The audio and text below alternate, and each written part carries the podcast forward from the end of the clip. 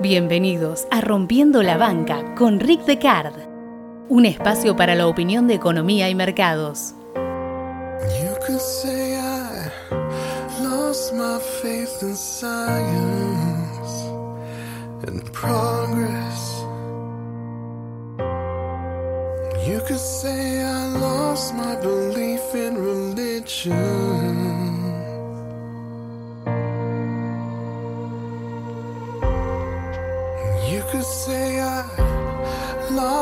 Lost sense of direction.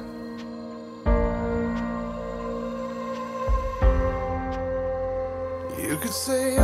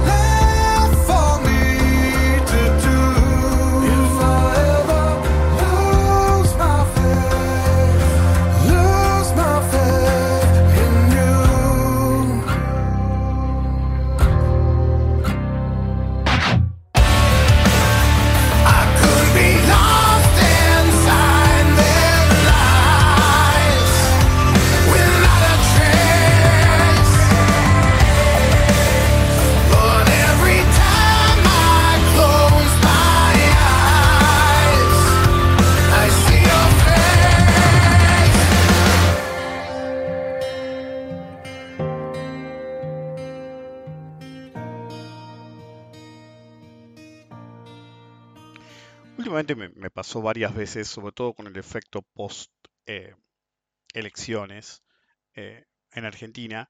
eh, ¿qué significa esto? ¿Qué pasa con el mercado? Los principiantes, ¿cómo se lo tomó? Los principiantes en la bolsa son como nenes muy chiquitos que empezaron a hablar hace poco y están descubriendo el mundo. Siempre te preguntan, ¿por qué? ¿Por qué pasa tal cosa? ¿Qué significa que tal activo se comporte de algún modo o de otro modo? ¿Qué quiere decir? ¿Cómo se lo tomó? ¿Cómo lo ves? Eh, y así siguen ad, ad infinitum en una catarata de afirmaciones que, claro, si el tipo es muy principiante o es un nene, vos lo entendés. Pero el problema aparece cuando ya están peludos y siguen igual. ¿Está paiciado? como afirmación o pregunta, sin entender exactamente ni siquiera qué quieren decir o qué ven, y sin entender la verdad final. El mercado es existencialista, es existencialismo puro, una fuerza de la naturaleza, si se quiere, como he dicho en más de una ocasión, porque nosotros somos parte de la naturaleza y hacemos al mercado. Es como es, y debe ser tomado, aceptado como tal. No tiene sentido buscar algún significado ulterior, algún porqué de algo que pase de un modo u otro. No tiene sentido alguno, pero es más fuerte que muchos. Necesitan saber por qué. Y necesitan saber por qué el mercado se lo toma a las cosas de un modo o de otro.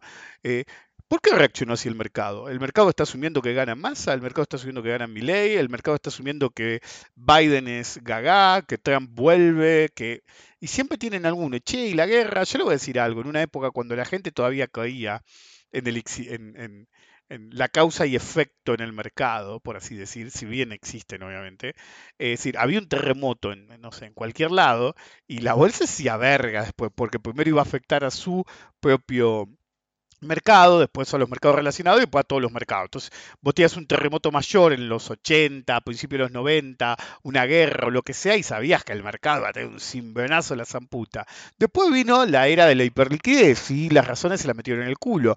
No porque antes realmente el mercado bajara o subiera por un tsunami o un...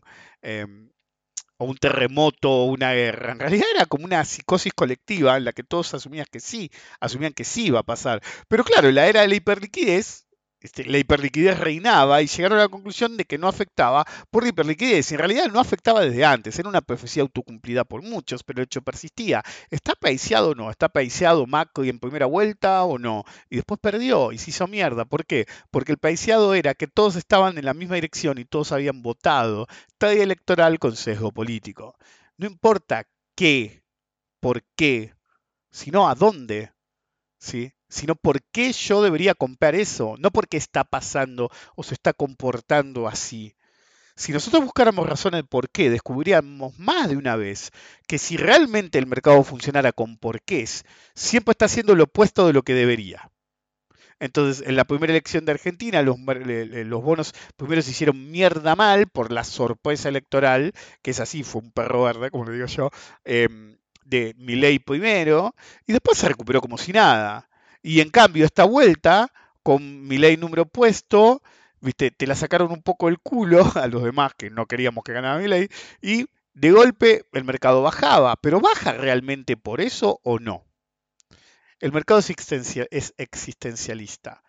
Es. No tiene razón de ser ¿sí? ni, ni la búsqueda ulterior de una verdad suprema. La realidad es que es. Si uno quiere ser existencialista, se lo toma así. Si uno quiere ser estoico, aguantalo como es y no busque razones donde no deberías buscarlas.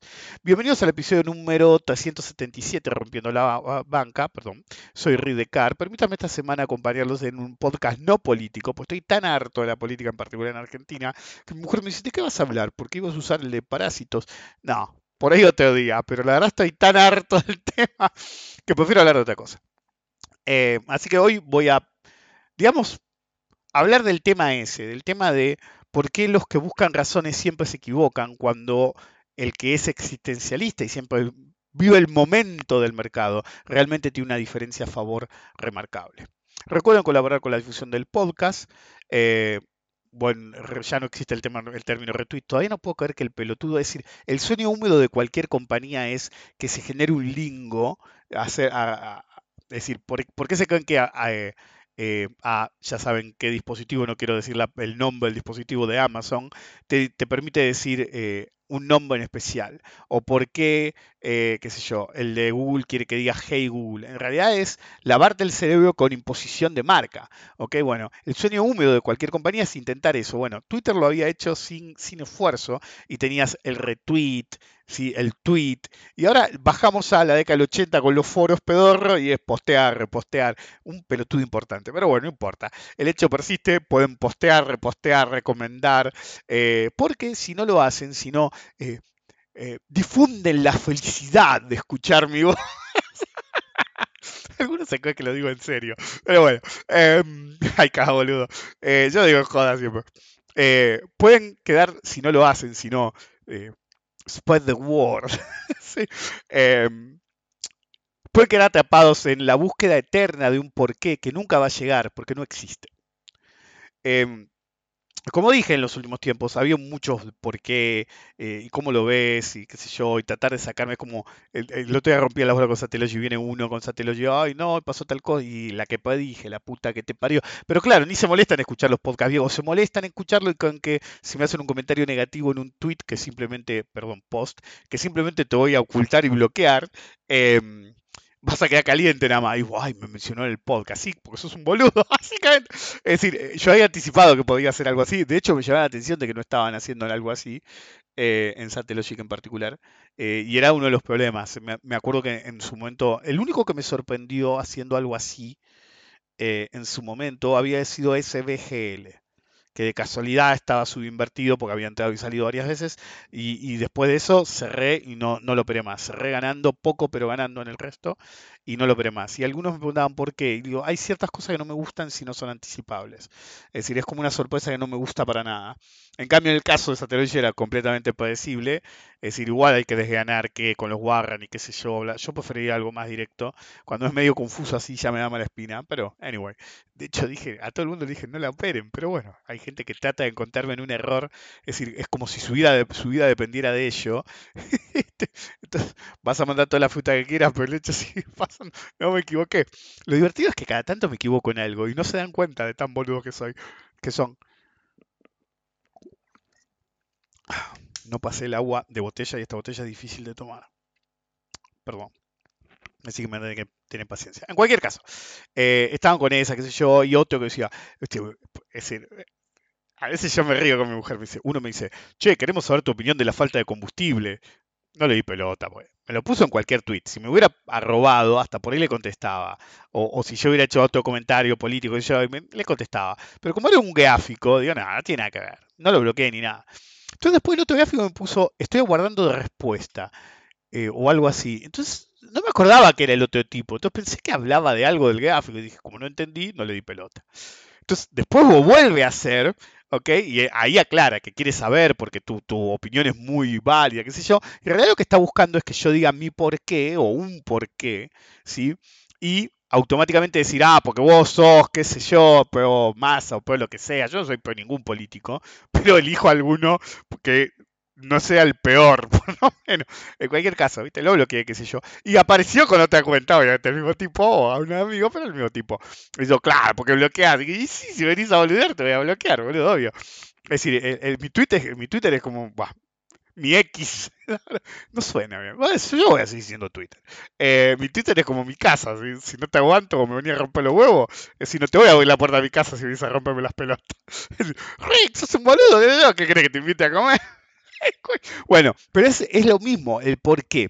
Es decir, en privado sí he dicho que opinaba, metí un par de tweets eh, sobre el tema del, del combustible, decía, es algo raro, qué sé yo, que pase cierta... En realidad es una corrida, como una corrida cambiaria o bancaria, fue una corrida en combustible. Entonces, alguien, de algún, de algún modo, yo me enteré después, por un conocido, había un par de refinerías cerradas, eh, tenías un cuello de botella, entonces es como la reserva fraccional, si vamos todos a cargar el tanque de nafta, obviamente se va a cargar la nafta, incluso si hay nafta, pero si vos, te- incluso en, en situaciones ideales, pero si vos encima estás en un fenómeno de alta inflación y con dos refinerías cerradas por poco tiempo, pero eligieron el momento justo. Claro, vas a tener poca nafta, encima después de un fin de semana largo, claro, van todos a cargar el tanque, se te va a acabar la nafta, es así nomás. ¿Viste? Después se va a normalizar, pero en el momento empezaste con, no, vieron, gracias, eh, este gobierno de mierda, vamos a hacer Venezuela. Newsflash, motherfuckers, si algo demostró Venezuela es que vos no te volvés de Venezuela, es decir, por así decir, eh, por las malas medidas de tu gobierno, sino porque los yanquis te bajaron la palanca. Porque ahora que los yanquis de nuevo son amigos con Venezuela, ya, ay, no, somos todos amigos, hay petróleo venezolano para todos. Este, Entonces, el verdadero problema es Estados Unidos, no Venezuela y tus medidas, o Argentina y tus medidas. El problema es que te bajen la palanca internacional, y como se mostró últimamente, ya ni eso funciona, porque estamos en una era de hiperliquidez, y la guita va donde quiere, es la, cruda realidad. En cualquier caso, el problema es que es el mismo, es el por qué, por qué, por qué, por qué. Eh, por ejemplo, em, se me ocurre ahora, hace no mucho tiempo había, me pasaron un gráfico, fue hace un año, un año y medio, no sé, algo así. Eh, me ponen un gráfico, se me comparte un gráfico y me dijo, vos nunca hiciste un gráfico así. Y digo, no, pues no tiene sentido. Entonces el tipo me pregunta por qué. Un tipo había agarrado eh, los bonos argentinos, eh, precio clean, se, se- se preocupó en, eh, en aclarar, de, y tomó tres bonos, ¿ok? Eh, tomó el, el actual AL30, entonces, ¿con quién lo emparejó? Con el AI-24, ¿ok? Eh, y después agarró el AI-24 y lo emparejó con el RO15. Em, entonces, yo entiendo la lógica. Están hablando con una persona que siempre insistió con el, la paridad y el precio limpio, ¿sí? Siempre. Em, pero usted tiene que entender que la paridad es extremadamente importante en un factor, en comparar activos diferentes. Pero el problema es cuando no entendés que los activos no son eh, diferentes. O son más diferentes de lo que vos pensaste. ¿Ok? Porque, ¿cuál es tu definición de diferente? Si tu, definición de diferente simplemente es que sean activos de diferente ticker o, momento de emisión, no te das cuenta cuál es la verdadera diferencia. El AL30 sale de un canje y los otros fueron emitidos. El AL30 es un bono amortizable, eh, el, el, RO15 y el AI24 eran bonos bullet, es decir, pagan al vencimiento. El RO15 y el AI24 eran bonos de alto cupón. Si mal no recuerdo, el eh, RO15 era el 7, creo que el 7 o el 8. Y mm, el I-24 era el 8 y después fue el 10, la verdad no me acuerdo, en algún momento fue 10 y medio, me parece una cosa así. Debería fijarme en los archivos, hay cosas que a veces me acuerdo, a veces no. En cualquier caso, algunas veces he visto gráficos ¿sí? que buscan encontrar una continuidad de la cotización de bonos, este fue uno de esos casos, en Argentina por lo, por, eh, por lo menos, para demostrar algún tipo de ciclo que se les ocurre que van a poder demostrar. Así empalman de atrás para adelante, por ejemplo, el caso que les decía antes, AL30, AI24 y RO15. ¿sí? Y destacó con el precio limpio. ¿eh? Esto último siempre, eh, en una circunstancia como esta, va a ser totalmente intrascendente, ya que hay que hacer este tipo de análisis de adelante hacia atrás, no de atrás hacia adelante. Lo que importa es qué tanto atrás vos podés ir de acuerdo a los datos que se tengan. Obviamente esta persona pensó que lo más antiguo que tenía era el RO15 cuando fue emitido en 2006 y en realidad el problema del uso del RO15, que era un bono emitido por el gobierno de Cristina Fernández de Kirchner, fue llegó, me parece que llegó a emitirlo Néstor Kirchner. Pero bueno, no estoy seguro. Eh, el punto es que vos tenías un bono un poquito anterior que era una representación del ciclo de deuda anterior y lo dejaste de lado, que en realidad eran varios, el quasi par, el par en sus diferentes versiones y el discount. Lo correcto es empezar del default del 2001 en adelante, incluso con una base de datos moderna, eso significa usar bono par. El bono par es el más crítico de todos, ya que no tuvo quita si uno cuenta con bases de datos más viejas, puede hacer una comparación más realista y útil en base a que nunca hubo quita. Yo siempre digo, en un eh, canje de deuda, siempre vas a tener la opción par. ¿sí? Eso normalmente va acompañado de un cupón muy bajo. ¿Les suena? Ok, ahora voy a ahondar. No es acerca, terminé hablando de cualquier cosa, no es acerca del precio limpio, como insistía este pelotudo, sino de precio comparativo equivalente. Y en caso de default, no se mira el precio limpio. Yo siempre hablo de la paridad porque me permite comparar rápidamente diferentes bonos de diferentes épocas y porque es el, llamémoslo, resultado de mínima para el inversor en términos de quita de capital. ¿sí? Eh, pero en realidad, como he dicho mil millones de veces, en un, es decir, miren mis seminarios viejos de, bonos, por ejemplo, eh, nunca es mala oportunidad para ir y hacerlo. Si no los tienen, me contratan y los hacen. Y hay 500 aplicaciones. Por ejemplo, una, el eh, valor técnico de un bono es clave porque ese es el que normalmente se toma para un, un canje de deuda. ¿okay? Entonces el tipo te analiza precio clean cuando en realidad debería usar el DIRTI, el valor técnico. ¿okay? El valor en un momento determinado del tiempo, más los intereses corridos. De hecho, incluso en un default, mientras vos no estás pagando, los intereses corridos que sí deberías haber pagado siguen incrementándose. Entonces, por ejemplo, en, el, en la deuda del en el default de 2000-2001, sí, 2001, eh, por eso está la discusión si la quita fue del 25, del 27, del 30 o incluso del 33. ¿Por qué? Porque tenías intereses corridos metidos adentro desde el 2001 hasta el 2005, porque tenías eh, los warrants, que tenías que decidir a qué precio lo evaluabas, había una forma de evaluarlo al principio, eh, la gente se olvida de eso, pero bueno, fue. En cualquier caso, si vos no tenés eso en cuenta, tampoco entendés por qué algunos salen y dicen, no, porque el canje fue en tal precio. Y no fue en tal precio. La quita de capital fue el 75%. ¿Ok? Del mismo modo, el mismo tipo que te, te insiste con, o el mismo tipo de persona que te va a insistir con, no, pues yo uso el precio clean, era el tipo que a 120 de paridad te decía compea porque, porque la compresión después de Isarasa, y estabas en 120 en un país que te voltea cada 5 o 10 años, te mete un canje como mínimo, boludo. Dejate de joder. ¿ok? Y ahora venís con el precio clean, ¿por qué no me lo decías en 120? Que lo que importaba era la paridad. Porque si vos me decías que lo importaba era la paridad en, o el valor técnico en 120, la gente te iba a decir, eh, disculpa, flaco, vale 100. Ok, Es decir, entonces te hago short y ya estoy 20 mango a favor, porque la tiene remarzo hoy y en cualquier momento te cogen. Que de hecho fue lo que pasó. ¿Ok? Entonces, cuando fue, es decir, era el mismo tipo de persona que te decía, no, la quita del, del canje del 2020 en Argentina fue feroz. ¿Y saben qué cuenta hacían? Agarraban el bono a 100 años y decían, tengo que contar los 95 años de intereses que no me van a pagar. Pero ni siquiera, es decir, no eran intereses desvengados, eran in- intereses potenciales futuros que nunca, nunca iban a ser pagados. Lo que importa es el capital, pedazo de pelotudo. Pero bueno, la opción par siempre está. Y a veces todas son pares, como pasó básicamente una pequeña quita en uno em, en el 2020. Pero cada vez que te dan una opción par, el cupón no vale nada. Y esa es la clave, como dije, creo que mencioné antes que lo iba a mencionar. No es acerca del precio limpio, sino del precio comparativo equivalente a través del tiempo, es decir, el valor técnico. Así el bono par, ¿sí? incluso en, en términos de precio de mercado en dólares, el, así el bono par ¿sí? de, de 2005 en adelante es, era en realidad clave porque permitía comparar con lo anterior sin sesgo y permitía comparar con el L30. El par, ¿sí? en cualquier versión, pero normalmente las versiones dolarizadas o el par en pesos en términos de dólar, pero vos agarrabas la cotización del en esa época no había LTAD al principio, entonces todos cotizaban en pesos. em, entonces vos agarras el para o el pari, ¿sí? que la única diferencia era cotizaba en pesos, pero vos pagabas, eh, te pagaban en dólares. ¿ok? El cupón era bajísimo, después subió, ahora es más bajo todavía, eh, pero el, hecho persiste. Vos tenías un bono como el par, ¿sí? y básicamente podías comparar con la deuda antes del default, porque no había tenido quita. Entonces, después permite comparar para atrás y para adelante, porque ese bono llegó al canje, que terminó con la aparición de la L30 y los demás. Entonces, te permitía comparar con antes del default y con después del último canje.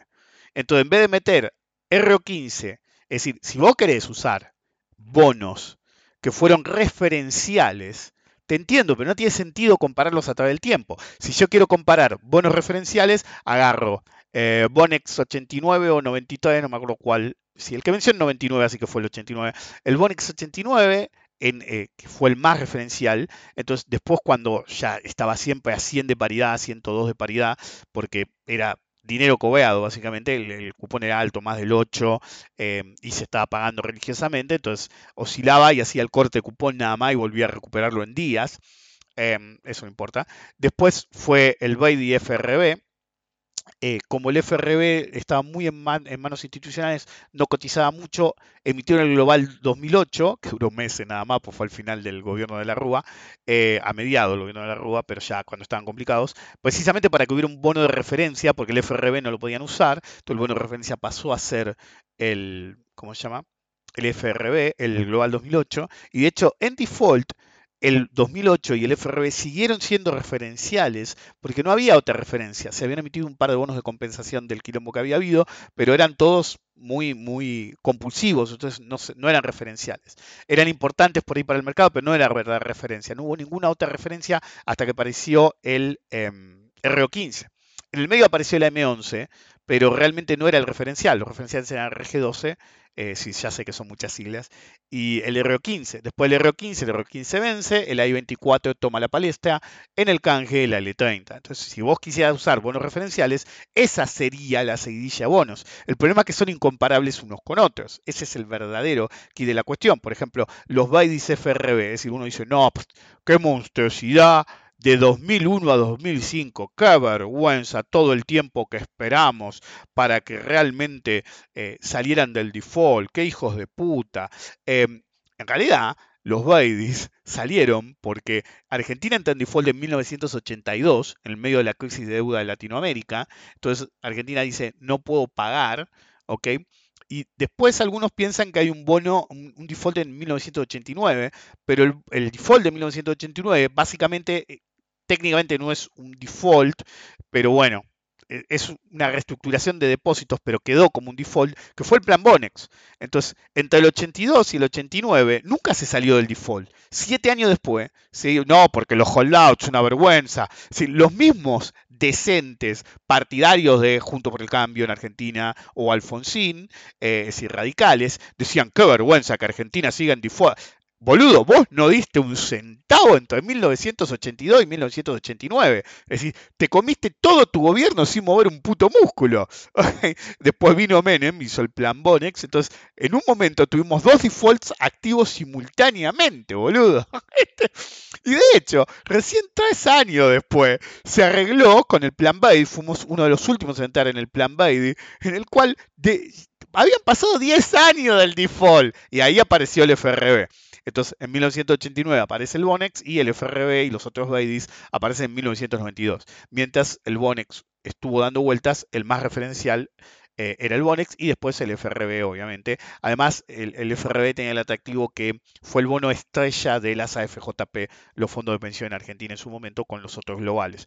Si los globales, creo que el 17 era el que más se movía, el 8 no, pues todavía no había salido. En cualquier caso, es decir, esto es así nomás. Es como cuando la otra dice, qué vergüenza, no arreglaron con el Club de París. Boludo, el Club de París viene desde 1956. ¿Escucharon lo que dije? Desde 1956. De nuevo, pasó lo mismo. Te metieron un default en 1951. ¿Ok? Miren la época, en 1951, y cinco años después no habíamos pagado un mango. Entonces agarraron todos los acreedores, compraron la deuda defolteada que andaba dando vuelta, qué sé yo, eh, hicieron un club, el Club de París, en el cual los gobiernos habían rescatado a empresas y personas que tenían deuda argentina y habían hecho básicamente un, compendio de gente, no lo habían hecho con nosotros nada más, que eran 700 millones de dólares. Es el día de hoy que le seguimos debiendo plata a el Club de París desde 1956. El préstamo se pagó como 500 veces, pero no les importa un carajo. Cada tanto, nos alargan tanto los plazos, que cada tanto no podemos pagar un cupón o no podemos pagar un par de años que nos falta para pagar, vuelta a empezar y terminamos debiendo más que antes. Es una locura tremenda. Es como la Baring Brothers que nos hizo en Argentina, para los que no son de Argentina o no se acuerdan, la Baring Brothers creo que era un millón de libras o qué sé yo, les hizo un puesto un millón de libras. Entonces, en vez de llegar el millón de libras y después pagar, cada intermediario cobró por adelantado su parte. Entonces, cuando llegó la guita acá, no era absolutamente nada. Se habían chupado toda la plata a los intermediarios, incluso los, de la Baring. Así terminó la Baring, pues, este karma. Tardó como 100 años, pero tuvo su karma. Entonces, bueno, acá le hicieron. El Club de París es la Baring moderna, pero claro, como son países, nadie dice nada. Si saben cuántas veces le pagamos los 700 millones de dólares tipos, 500 veces. Pero claro, nos cobran intereses leonino y cada vez que estamos por pagar, Argentina cíclicamente se mete en un quilombo y de nuevo empezar y otra negociación. Y los cargadores dicen, no, porque Axel Kisilov fue el problema. Yo, boludo, cada puto gobierno de 1951 en adelante, es decir, y metió la pata con el Club de París, que lo primero que debería haber dicho es, no te pago, boludo, ya te pagué 45 veces. Pero eso no viene al caso. Lo que viene al caso es que eso de, ay, no, los que eso desde siempre y todos los países, no solamente acá. Okay, la única vez que genuinamente Argentina pagó la deuda externa fue después de la crisis de 1890, cuando asume Pellegrini, esto es una anécdota conocida en la bolsa, Pellegrini fue a la bolsa y dijo, miren chicos, yo no asumo el gobierno si no me ponen toda la guita acá para pagar la deuda externa. Quiero arrancar sin deuda externa. ¿ok? La verdadera salida del default fue esa, la pusieron toda. Todo lo de la bolsa agarraron que eran 6, 7 bonos y dijeron, ¿sabes qué? Es decir, no estoy seguro, eh, te contestamos mañana, ¿puede ser? ¿Ok? Era un fin de semana, ponele. Entonces, ¿viste? Ponele que este, estaba cortando claro Pellegrini porque había prometido que no iba a subir, sino. Entonces, agarra y usted lo llaman a Pellegrini y manda una carta, voy a, voy a teléfono, le manda un telegrama, que dice, che, vení mañana por la bolsa a buscar la guita. ¿Perdón? Sí, sí, venía a buscar la guita, te la juntamos. Entonces, claro, viste, desde la bolsa te cuenta la anécdota como es, porque fue como un, chiste que se cuenta a través de los años en la bolsa. Entonces, viste, va Pellegrini a la bolsa, viste, este, carreta, no sé, y te dice, ¿qué me van a dar? Y llega y en un escritorio, que todavía está en la bolsa, hay una pila de oro, ¿ok? Onda, ¿viste? Imagínense llegar a la casa de ustedes que yo ya una pila de mierda. Bueno, era oro. Oro no va a haber. pero bueno, una pila de mierda podría haber. una pila infernal de oro. Y tú me dices, ¿esto qué? Esto es para deuda externa. Pero yo no te voy a poder pagar esto. Y lo de la bolsa dije, no, no hace falta. Llévatela, paga la deuda, haz lo que quieras. Entonces, unos años después, o unos meses después, Pellegrini en agradecimiento le regaló a la bolsa eh, un reloj el reloj de Carlos Pellegrini, yo tengo una foto del reloj, del reloj, eh, está en presidencia, ¿ok? Sigue andando el reloj. Pellegrini murió, todo lo que pusieron el murió. Y yo siempre cuento la ahí digo, imagínense la cantidad de guita que había en Argentina en esa época. es decir, no importa quién sea, no importa que seas eh, el tipo más rico de Argentina. Si vos llamas al banco X y decís, che, boludo, necesito sacar 50 mil millones de dólares, nadie tiene. Es decir, imagínense que pagaron la deuda. Entonces, son cinco monos que a guita de hoy sacaron 10 mil millones de dólares del banco en oro en un fin de semana. Sos el dueño del puto banco, hermano.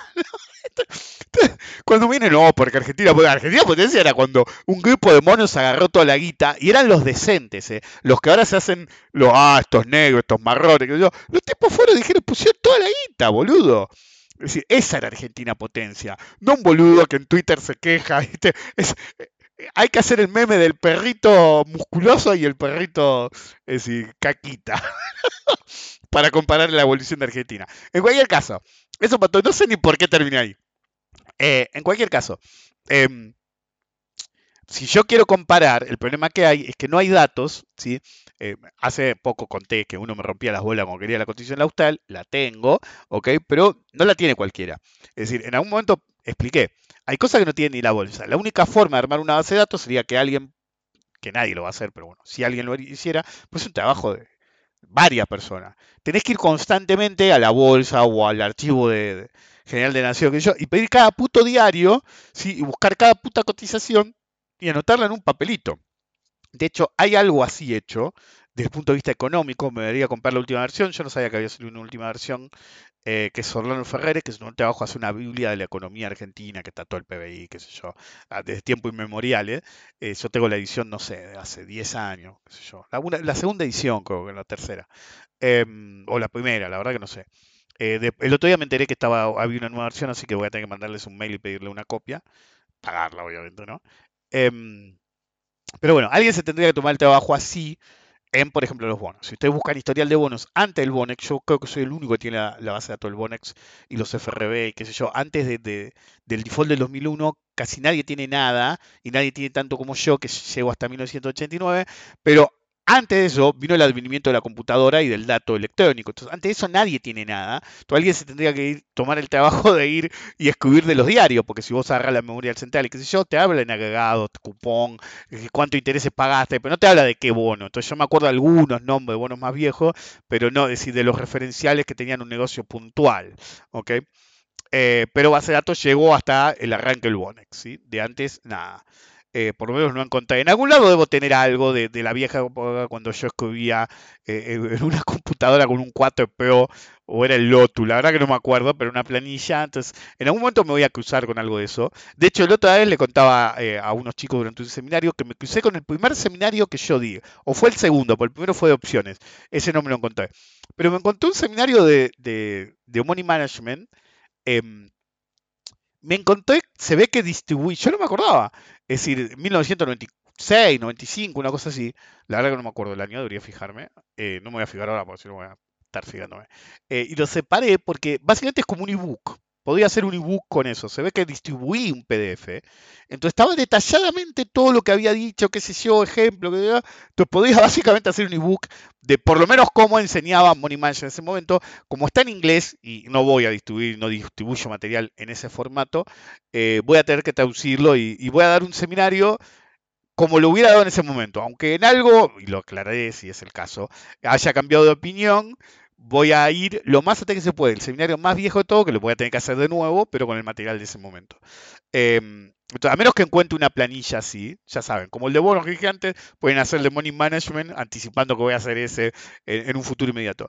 Em, a menos que, y, sé dónde podría haber, pero no he tenido tiempo, em, tengo miles de DVDs con archivos a menos que me encuentre, decía, un 4P o un Lotus con los datos como los que vi en esa época, o la otra vez me encontré un cuaderno muy viejo con, gráfico, punto y figura, eran de acciones. Eh, y uno me dijo, uy, poné la foto. Y yo digo, ¿que ¿a quién carajo le importa cómo había sol petróleo a principios de los 90? este, o, come en los 80, no sé cuál era. Eh, pero bueno, si no, algún día la hoja amarilla ya eh, lo pondré, en cualquier caso. Em, más allá de eso, volvamos, creo que está hablando el precio limpio. Eh, sí, que no es acerca del precio limpio en, la comparatoria de bonos, ¿sí? no es el por qué, por qué, por qué, que sería el precio limpio, sino la comparativa equivalente a través del tiempo. Así el bono par va a ser clave como sándwich, es decir, estoy rememorando porque no me acordaba bien por dónde iba, em, para comparar con lo anterior sin sesgo. Y permite comparar al mismo tiempo en L30. Entonces el par es el que une dos eras. Une la era pre-default y la era post-default. Con el canje actual. Eh, que tampoco tuvo quita. Cada vez que te ofrecen un canje, si sea forzoso o no, siempre va a haber una opción par. Es decir, no vas a perder capital. ¿ok? Y a veces no vas a perder ni capital ni intereses corridos. La trampa es que siempre es el cupón más bajo. Entonces, en el último canje, ¿sí? si bien fue semi eh, optativo, eh, por así decir, em, por ser amable, diría yo, todos los bonos no tenían quita. Entonces los cupones eran extremadamente bajos y eran amortizables. Entonces el bono con menos cupón era el que amortizaba más rápido. ¿ok? Entonces siempre que tengan una solución par, está bueno porque no va a tener quita. Pero eso va a significar que va a tener un canje con un cupón bajo. Entonces, vos tenés dos problemas por eso. El primer problema es que normalmente esa serie de bonos, sobre todo cuando lo hiciste globalmente, valga el término, en el cual básicamente mandaste toda la deuda a esos cupones bajos, normalmente, esto ya lo he explicado, es decir, no hay un porqué. Usted quiere escuchar por qué y yo le voy a explicar el porqué de un montón de cosas. Entonces, por ejemplo, si yo agarro y digo, ¿por qué los bonos están tan baratos en Argentina? Simple, tuviste un canje a par con, cupón rebajo precisamente por eso. ¿Eso qué significa? Que no tenés un alto flujo de fondos hasta que abiertamente estén amortizando los dos primeros. Faltan como nueve meses para el... Eh, para que empiece con un cupón chico y después el cupón completo al siguiente semestre de la L30 y faltan más tiempo todavía para el eh, AL29 y los demás más tiempo todavía. Entonces, normalmente los inversores de bono, lo he explicado mil veces, son el tipo que te pone guita y quiere un cupón alto, no importa a qué precio esté el bono. Dice, no me importa, a mí lo que me importa es el cupón. Entonces, que ponen una torta guita y viven del cupón, pero no comen capital, si no lo defaultean, obviamente. Eso es uno. Es decir, ¿puede hacerlo alguien en este momento? No. En el 2008, cuando los bonos hicieron mierda, el cupón más bajo de todos, creo que era el, el AM11, 7% y los otros RG12, AS13 tenían cupones más bajos, pero amortizaban ya. Entonces, claro, cualquiera que quería vivir del cupón y no perder capital, agarraba, en concreto AM11, por ejemplo, o RO15, te ponían la torta ahí y vivían los próximos 3 a 10 años, o 7 años, le quedan el RO15 en ese momento, eh, del bono. No perdían capital y vivían de, bueno, hoy no te sirve, por los cupones el flujo de caja es bajo. Y eso sirve con buenos bullets. Incluso si pagar la amortización no te sirve, porque en realidad vos no querés que lo que te dan sea eh, capital, porque vas a empezar a comer capital. Entonces lo que vos querés básicamente es un bono como el L35, es el de cupón más alto actual, y gracias a la diferencia de paridad es bastante sustancial el cupón, no tan alto, pero es lo suficiente, y lo que te da es puro cupón y no hay amortización. Sigue siendo muy bajo el cupón para atraer a ese nicho de gente. El segundo nicho de gente es el nicho, es decir, vamos a hablar de los más importantes y los menos importantes, porque es tan importante el tipo que vive el cupón, pues te compra los bonos y no te los vende más. ¿ok? Eso significa que después genera una baja en la cantidad de oferta, baja la liquidez también, pero también lo hace resistente a la baja. ¿Ok? Pues la gente no liquida, vive del cupón, a menos que tenga miedo que lo volteen. Eh, el segundo grupo es el grupo de reinversión. Son gente que, sobre todo si los bonos son escalonadas, que no es escaso. Esto te pagan todo junto. Por eso digo que Argentina debería emitir deuda en los nichos que no, y, bullet, en los nichos que no puso y en diferentes monedas. Entonces vos agarrás y cobras tu L30 y lo metes en el otro bono que después te va a pagar, qué sé yo, un mes después y después en el otro bono y haces una escalera de reinversión. Tampoco estás atrayendo a esa gente, que es el segundo grupo más importante. Los cupones vencen todo el mismo tiempo, son bajos, entonces no tenés flujo que te permita reinvertir una TIR que sea más allá de la teórica. Entonces perdiste dos grupos de gente, que son los dos más importantes. Te queda solamente el tipo que busca una apreciación fuerte de capital. Pero no alcanza que el bono esté barato, porque el tipo ve que no se mueve, sube pero hasta cierto nivel y después baja. Entonces ese tipo va y viene. Entonces básicamente, ¿querés saber por qué la deuda no sube? Por eso, no por lo que tengo confianza, ¿ok? Entonces, por eso, ¿te sirve de algo eso? No te sirve de nada la explicación. Primero, soy el único que te va a dar esa explicación. Y segundo, no te sirve de nada. Lo importante es, ¿compras o no? ¿Está barato o está caro? ¿Cuánto te empieza a pagar? Y si te conviene quedarte ahí esperando que te empiece a pagar fuerte o no. Eso es lo que importa. El por qué te lo metes en el ojete. ¿Ok? Entonces, cuando ustedes piensan en esos términos, este, no es acerca del por qué es acerca de me sirve o no, es existencialismo puro. ¿Ok? Entonces, el L30 no tuvo quita, pero el cupón, como siempre, es súper bajo. Usar un bono nuevo post default no tiene sentido porque no es comparativamente viable con ambos canjes. Así la lista de bonos, bonos referenciales a través del tiempo, como decía Bones, FRB, Global 2008, un breve tiempo podías usar Paradica, pero fue tan breve el tiempo en realidad saltaste R15, I24 y L30. No tiene sentido. Vos unificás esos datos y no estás hablando de la historia de la deuda en Argentina.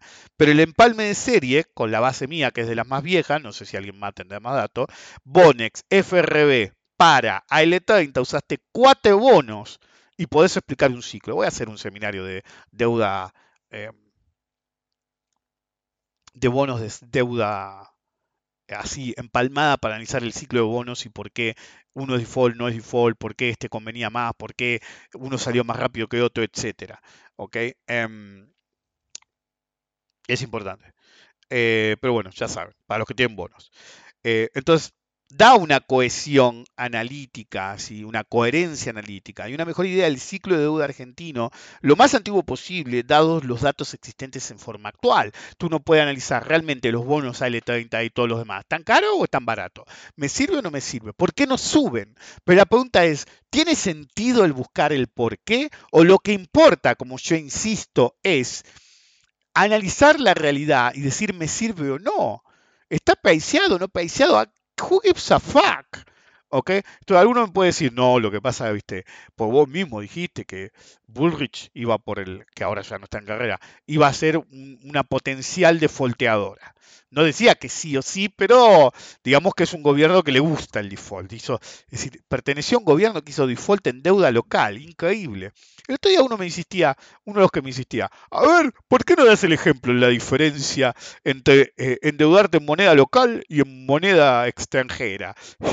Y me insistía, a ver, a ver, a ver, explica. ahí, fácil, boludo. Para empezar, la moneda local la emitís vos, la moneda extranjera no. Y en segundo lugar, si tenés un, movimiento muy inflacionario, licuás la deuda. Adivinen qué está pasando. Están licuando la deuda, sí, al mismo tiempo una tasa de interés feroz. Pero eso es por el lado del déficit cuasi fiscal. Básicamente fundís el Banco Central, aunque realmente no lo fundís, pues no lo podés fundir. Pero bueno, Anyway, eh, entonces, y me dice, a ver, yo, anda a lavarte el orto, cuando viene así con chicana, explicanos, yo no puedo explicar absolutamente todo, ni siquiera en un podcast, ¿ok?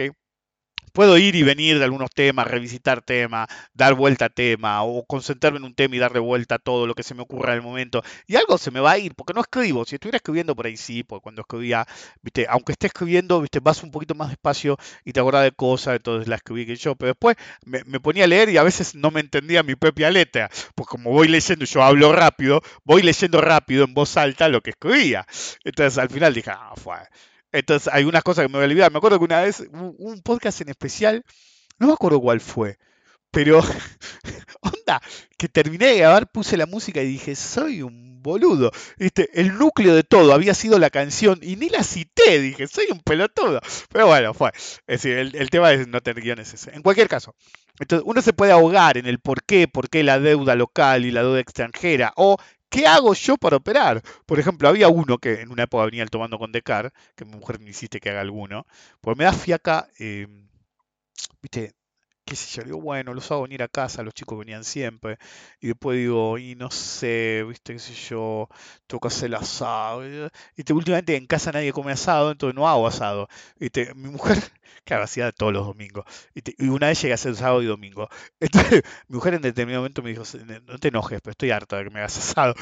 La mina me había insistido durante años que le hiciera asado. Aprendí a hacer asado, empecé a hacer asado todos los domingos, una vez sábado y domingo, y en un momento me mira y me dice, no, no quiero que te ofendas, pero estoy harta de comer asado. Sí, la abuela de mi mujer me dice, no, con mi dentadura, viste, no, comer asado no es tan fácil. Mi suegra dice, sí, la verdad que estaba un poquito cansada de comer asado. y mi nena no come asado. El único es que voy a hacer una parrillada para uno, voy a salir en camilla, boludo, si somos vivos. Entonces dije, bueno, podría hacer un asado con la gente, qué sé yo, ir al campo. Todavía no terminé la parrilla ahí, hacer ahí, qué sé yo. Mi mujer me dice, ¿por qué no vas a la capital? Y me da fiaca ir hasta la capital yo manejando. Y ella me dice, ¿te acuerdas un amigo, no voy a decir el nombre, me, este, se reunieron un par de amigos a comer y yo no sabía que este muchacho iba a ir. Y me, yo te hubiera llevado y te traía a casa. Pues pasa por casa, se desvía un poco, pero pasa por casa. Él siempre viene. Y digo, bueno, sí sabía. Entonces me dice, decirle que te lleve y haces un toma. Bueno, No, bueno, estamos yo por la jama. Eh, no, no sé si lo voy a hacer. No sé si se lo merece. no, mentira. Eh, bueno, ya no sé ni de qué carajo estaba hablando. Em, el punto es, ¿por qué Rick hace o no hace un, seminario? ¿O hace o no hace un asado? ¿Qué, qué importa? Si lo hace, podés venir o no, depende de que, es decir, el, que siempre está. Me acuerdo que la última vez que lo hice, la gente, creo que alguna vez lo comenté, pero hay cosas que se pierden entre tantos podcasts. Un día estoy así, viste, y teníamos un infiltrado, y sabíamos que teníamos un infiltrado, porque de vez en cuando había algún comentario, qué sé yo. Y en, y en determinado momento se me acerca Juan y me dice, boludo, ese te estuvo tratando de sacar una foto. Y no se lo había dado porque yo cada vez que me giraba lo veía con el celular y ya había sospechado. Pero estaba 100% seguro. Y se acerca Juan y dice, ¿sabes que ese pelotudo estuvo tratando de sacarte la foto varias veces? Entonces, claro, ahí ya me puse en una posición en la que no me iba a poder sacar una foto. eh, y después no, no lo invité un- uno o dos más, no lo invité más, no le hablé más, lo bloqueé de internet, pues sabía quién era, de Twitter. Y mm, el mismo día, o, o el siguiente, tomando con Decar, viste, en determinado momento estoy hablando y éramos como 20, ¿sí? Entonces estamos hablando ahí y en ese momento le digo en voz baja a alguien que estaba o a mi derecha o izquierda. Yo sé quién estaba a mi derecha, siempre el de mi izquierda flotaba. Digo, y después lo comenté, este, había tres- dos tipos en una mesa pegada a la nuestra que de vez en cuando comían algo, masticaban, no hablaban entre ellos. Los dos estaban sentados uno al lado del otro, mirándonos a nosotros. Entonces, claramente, estaban escuchando que decíamos nosotros, se habían ido, infiltrados. Entonces dije, no, no da. Entonces dije, ya todo el mundo sabe dónde hacemos los tomados, qué sé yo. Entonces empecé a hacer en mi casa al tiempo. Y solamente gente que conocía mucho. Pero bueno, voy a ver qué hago. En cualquier caso, no hay por qué. Eh, entonces, el punto vuelve a ser. Decir, si vos querés un porqué, lo único que vas a lograr es ir por el camino de hacer un gráfico de RO15 y 24 a L30. Porque no hiciste la pregunta correcta. El problema de preguntar por qué es que normalmente los que preguntan por qué no hacen la pregunta correcta. Entonces, la primera, lo primero que si uno quiere hacer análisis de ese tipo, debería decir, ¿qué querés ver? Sí, no por qué. ¿Qué quiero ver? Ok, quiero ver el ciclo de deuda en Argentina. Ok, si querés ver el ciclo de deuda en Argentina, primero tenés que tener una base de datos larga. Tu, tu análisis no puede arrancar, ok, en 2005. ¿Qué clase de análisis de largo plazo es? Ok, como mínimo tenés que tener una referencia antes del default. Entonces, uno puede decir, y pero la mayor parte de la gente tiene base de datos que viene del 2005, 2006 o 2007 para acá. Ok, pero les acabo de decir, de nuevo, ¿qué querés ver? Quiero ver la evolución de la deuda. Hubo un bono par, ese es el primer bono que tenés que usar. Vos usás el bono par y es el empalme con lo anterior porque no tuvo quita. Incluso si no tenés datos antes del default, el solo hecho de tener el bono que no tuvo quita te empalma la serie con la deuda al 100% by default. Y la razón por la que cotiza bajo es precisamente porque era el precio de cotización de otro. Es decir, yo me acuerdo, eh, las bases de datos actuales, ni siquiera pues, los borraban los pelotudos, ni siquiera están los bonos que seguían cotizando hasta dos días antes de que fuera el canje. ¿ok? El FRB, 2000, el Global 2008, entonces siguieron cotizando, se compraban al 2 de paridad, 3 de paridad, 5 de paridad, porque se usaban en garantías para opciones o garantías para varias cosas del mercado. Entonces, básicamente después iba a entrar en el canje, tú en vez de tener la guita por la guita en sí, te comprabas una parva de bonos a precio irrisorio, después entrabas en el bono par. Me acuerdo que cuando fue el bono par amenazaban con que no todos van a recibir los bonos par que quieran, va a haber un cupo, que yo. Todos los que pedimos cantidad de bonos par, nos dieron todo. Sí, no conocí uno que dijera, no, a mí me dieron poco. Creo que hubo algún caso rumoreado de que lo cagaron, pero a mí me dieron todos los buenos par que quería. Todos los conocidos míos me dieron todos los buenos par que querían. Era toda una vil mentira. Ok, obvio que te iban a dar lo que quisieran con tal de que aceptara. En cualquier caso, si vos tenés una base de datos corta, incluso si no llegó al momento del canje, usabas el bono par y básicamente estabas comparando el 100 de paridad previo default después del default. Y no necesitabas pasar por dos bonos más. Hacías para L30 de asunto terminado en vez de RO15 y 24. A L30 que estabas comprando tres cosas que no tenían sentido uno con otro. Dos bonos bullet de alto cupón conté un bono amortizable post canje, último canje, cupón bajo y amortizable. Bueno, sos un pelotudo. Ahora, si vos hubieras agarrado el par comparado con el L30, asunto terminado, básicamente comparabas, no desde donde tuvieras los precios, pero si un soft em, se llama un supuesto suave, en el cual decís, incluso si yo no tengo el principio de la cotización, esto era lo que hubiera cotizado el bono, eh, que no tuvo quita si hubiera seguido su, curso, llamémoslo. Ahora, si te encontrás con uno como yo, que sí tiene la, los bonos de 1989, claro, agarras el Bonex cuando corta o, un poco antes, tratando de que lo haces antes para que coincidan. Hay una forma artesanal de hacer los empalmes de futuros que buscas el tiempo en el que están más cerca en la cotización para que el salto no sea tan extremo. Em, por lo menos se hacía en una época, ahora es más fácil. Em, en cualquier caso, por ahí no esperas que venza el Bonex, sino en algún momento que estén más cerca de ambos precios, Bonex y FRB, antes de que básicamente sea el número opuesto el pago final del, Bonex, los empalmas en ese momento y los acercás más. Aunque entonces haces Bonex, FRB, ¿ok? Y el FRB lo mandás al par, ¿sí? Normalmente para. Em, y, tenés una serie de datos que arranca en 1989, que cubo el default de 1989 que es un pseudo default, el default del 2001, ¿sí? el interregno sin eh, salir de default entre 2001 y 2005, el, el, canje del default del 2005 y todo el historial hasta, eh, ¿cómo se llama? El canje de la L30. Eso es un análisis en, que no te quedaste en el por qué y buscaste ver el mercado como es, no con tu sesgo de por qué pasó eso. Y bueno, hay mil razones. Yo, como le dije, puedo explicarle cómo fue el bono, por qué en el 2008 los bonos subieron rápido, por qué se pagaban fácil ahí, por qué la probabilidad fuera era tan alta en el 2008 si podíamos pagar. Yo puedo explicar todas esas situaciones y las he explicado en un momento u otro. La pregunta es, ¿tiene sentido el por qué? ¿O lo que importa es cuánto vale y si es un buen trade o no? ¿Ok? Si vas a perder o no. Eh, eso es lo que tienen que hacer. Entonces, si vos te concentras, te ahogás en la búsqueda eterna del por qué, vas a hacer agua siempre. Es como dije hace poco, que eso me parece que lo va a hacer un podcast X esta semana, para los que están suscritos al podcast X y no se tienen que suscribir, obviamente. Hoy esto es re propagandístico. Va, publicístico, por propaganda de política. Em, en cualquier caso, em, si no, un amigo mío que se dedica a la publicidad me mata. Eh, aunque creo que no me escucha, pero bueno. Siempre me dice propaganda, no, es publicidad. Bueno, bueno, anyway. Um, un podcast X que iba a ser la semana pasada, pero no tuve ganas. Es decir, ahí viene la hiper, ahí viene la hiper. Hay un montón de boludos que piensan que eh, si viene la hiper se van a llenar de guita porque las posibilidades de palanca actuales. Así los mataron con la hiper, boludo. En la hiper están los mejores operadores de alta inflación de la historia del planeta.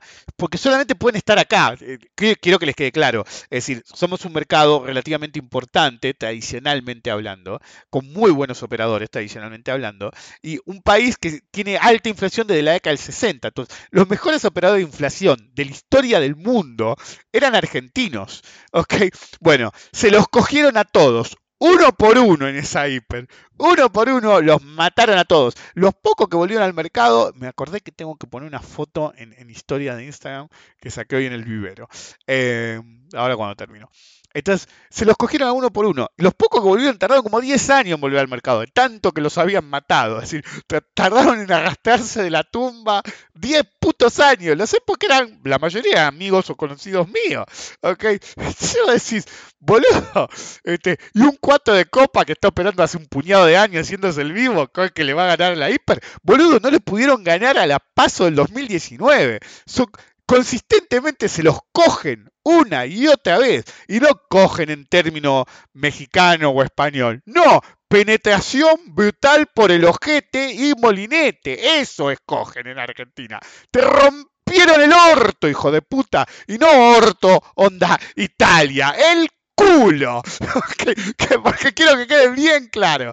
Entonces, pero hay formas de operar fenómenos de alta inflación. Pero me acuerdo que es decir, cuando yo volví en el 2016, el chino enseguida se corrió porque dijo, este me va a crucificar, y al final no lo atendí, eh, porque no tenía ese perfil alto de lado, pero el, el, chabón se dio cuenta que yo había vuelto al público y desapareció automáticamente. Y el chabón en esa época decía 35 estrategias consecutivas de opciones ganadoras en el mercado argentino. Y obvio, porque ya le había explicado en algún momento, ¿sí? cuando todavía no había alta inflación, porque él me había preguntado, le dice, bueno, cuando vos tenés un fenómeno de alta inflación, operás así.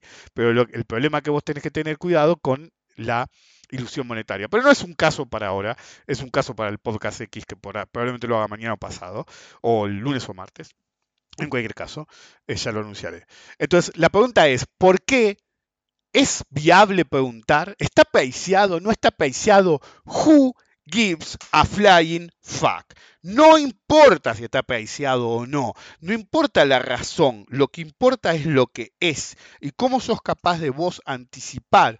Es como el tema del análisis técnico si sirve o no. La gente se olvidó para qué carajo es el análisis técnico. El análisis técnico es para detectar tendencias y su posible evolución futura. Entonces al principio era hiper simple, un par de líneas de tendencia, el gráfico de punto y figura, un par de boludeces, y listo, es para arriba, sí, listo, vamos para arriba. Y ahora no, que el indicador, el vector y qué sé yo, y el order flow. No sería por un carajo. ¿Por qué? Porque complejizaste una herramienta que fue diseñada para ser simple.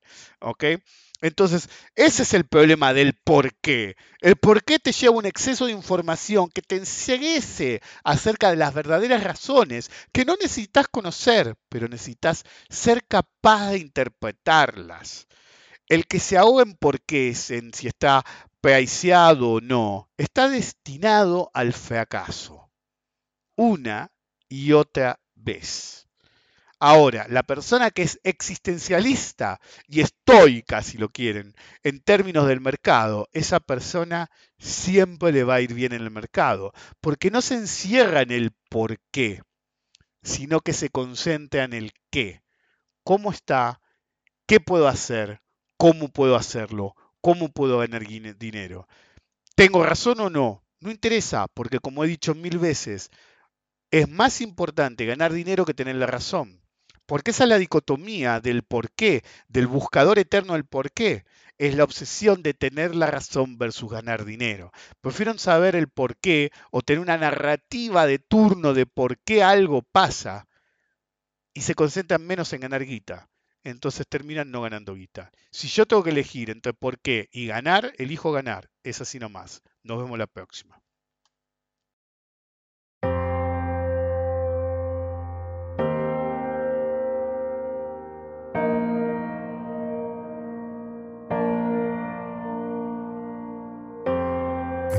say I lost my faith in science and. Say I lost my belief in religion.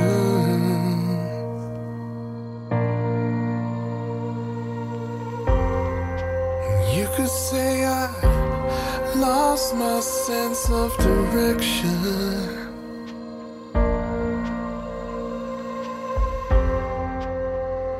You could say all of this and worse, but